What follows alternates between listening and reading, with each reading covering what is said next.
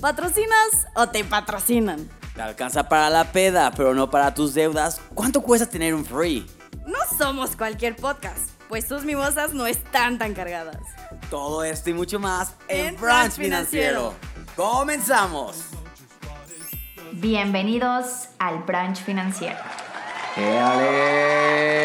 Ya estamos acabando el mes del amor ahora sí y ya viene la primavera.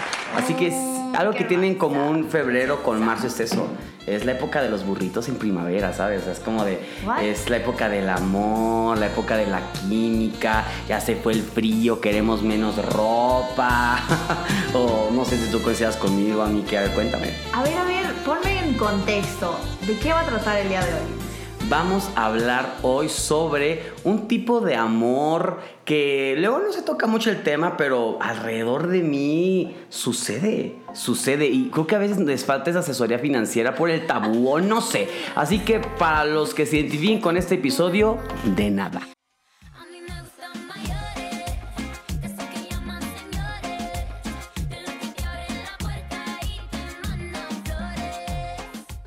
Eh, vamos a hablar hoy de los Sugar Daddies. O Sugar Mommy. Obviamente, No porque estamos en el siglo XXI, 2022, porque las mujeres también pueden tener a sus sugar babies, pero hay que entender de que esta posición emocional personal y económica tiene sus ventajas y áreas de oportunidad que si detectamos a tiempo, pues nos puede ir muy bien, ¿no?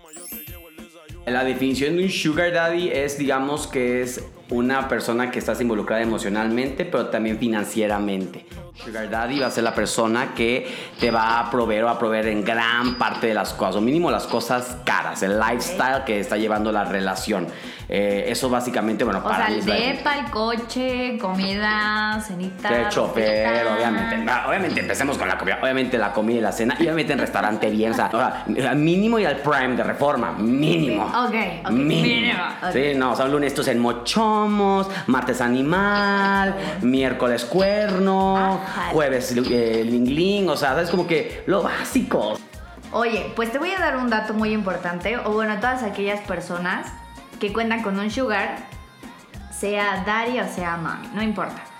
Al ser catalogado como un ingreso, lo que ustedes reciben, deberán pagar un impuesto correspondiente por el depósito. Chon, chon, chon, chon. Entonces, así como que libres, libres del SAT no está nadie. Recuerden, ni de la muerte, ni de los impuestos nos libramos. 100%, 100%. Es un punto que sí tiene que tener, es el consejo que más importante que tendrán en esta transmisión. Los que cuenten con Sugar Daddy o Sugar Mama, no acepten transferencias a sus cuentas, porque el SAT no se le escapa absolutamente nada. Así que digo, si tienen un Sugar, pues pídanle la tarjeta, la extensión o en efectivo. De nada, y bueno, este fue el episodio de hoy. ¡Hasta luego! La patrulla del SAT. La, la reali- la re- la realidad es esa, es como tengan mucho cuidado en la parte de cuando reciban ingresos, puede ser Sugar Daddy, Sugar Mama o simplemente ingresos de otros lados, porque si no está declarado es un ingreso no reportado y tiene que pagar toda la carga fiscal que corresponde. Exactamente, y algo muy importante también que quería comentarte es que el SAT pondrá los ojos en ti, Sugar Baby, si el Sugar te quiere comprar un automóvil, un departamento o un terrenito por ahí, por Interlomas, chiquito. Mm, algo así sencillo, así en, en la herradura, así, claro, claro, es como de... Ahí consciente que es tu regalito de tres meses de relación, algo así, ¿no? Pues, pues claro. ¿Cuál como- ramo de flores ni qué nada, cabrón? Ramo de flores para un novio. Estamos hablando de Sugar Daddy, Sugar Mama. Si no, ¿pa' qué chingados? Y ahora, hablemos también de eso. A ver, cuando tengamos un Sugar Daddy, un Sugar Mama, hay que entender que, como todo, nada es para siempre. Así que hay que ser astutes. Tenemos que ser astutes en Hay esto. que pensar a futuro, ¿no? ¿Sabes? Hay una, hay una, hay una blogger que. ¿Cómo se llama esta niña? Se me olvidó el nombre. Ay. Bueno, se los debo, se los debo, porque sí tengo que decir el nombre. Pero ella siempre sube TikToks donde muestra su outfit cuando vaya a cenar con su novio, ¿no? Ok. Y siempre es de que muestra su, su, su vestimenta, su bolsa, y siempre cuando muestra su cartera, la demuestra, pero dice, pero la cartera se queda en casa, porque hoy paga el novio. Ájale. Y eso es un buen ejemplo del Sugar Daddy y el Sugar Mommy. Es como de, sean astutos, si va a pagar todo el Sugar Daddy y Sugar Mommy, ¿por qué no empiezas un fondo de ahorro con lo que tú, con lo que tú recibes. Porque seguramente tú recibes un ingreso personal de algún lado. Posiblemente es muy inferior a lo que te va a dar el Sugar Mama o el Sugar Daddy. Pero ¿por qué no aprovechas esta época donde no estás tú pagando las cosas y ese dinero lo ahorras y lo inviertes? Para el momento de que se acabe Sugar Mama y Sugar, Sugar Daddy, no haya un rebote tan drástico en tu estilo de vida.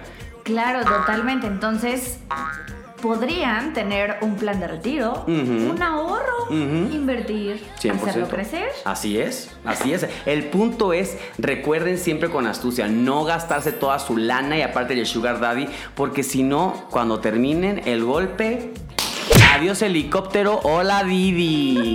Tananata, tananata. O sea, se va a ver muy triste. O sea, que si yo fuera ustedes, piensen eso, piensen a futuro. El, que el visionario alcanza. Por eso es como de lo que ustedes reciben por su cuenta, no del sugar, guárdenlo, inviértanlo, sepárenlo. Y en caso que algún día termine esta relación y no lograron el objetivo final que era conseguir que fueras viudo, mínimo ese no lo puedes utilizar para chance no moverte en el helicóptero, pero mínimo en un Uber Black.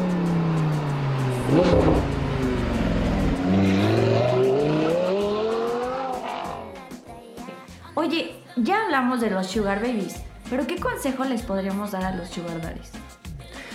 A los sugar daddies, ¿qué consejo les podemos dar? Pero recuerden en qué punto se convierten ustedes en los sugar o less sugar para los sugar mamas, que es cuando financieramente tienes una estabilidad tan sólida que ya tienen la capacidad de compartirla con alguien. Nunca sean pendejes y compartan su dinero a manos sueltas solamente para conseguir atención, conseguir cariño, ante todo cuando financieramente no tienes cómo sustentarlo. Si al final requieres una compañía, sí, de cual- que, que tú buscas específico y tienes que pagar eso, está bien, dátelo. Al final, pues así es esto, ¿no? O sea, se oye muy feo y qué bueno que ya no es San Valentín, pero ahora que ya no es febrero, pues bueno, o sea, la realidad es que gran parte de las relaciones son relaciones emocionales y de poder.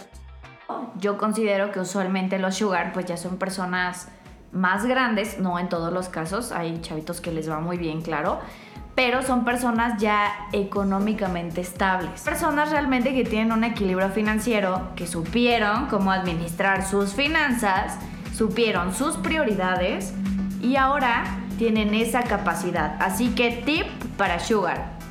Si quieres ser un futuro sugar, tip número uno, ahorra para tu retiro. Consejo número dos, sé realista.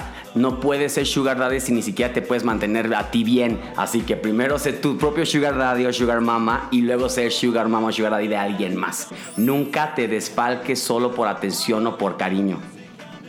Tip número 4. Consejo número cuatro. Consejo número 4. No presten su tarjeta de crédito. Eso es personal. Es personal. Digo, si ya se enamoraron mucho, pues la secundaria, pero porque ustedes ya lo decidieron.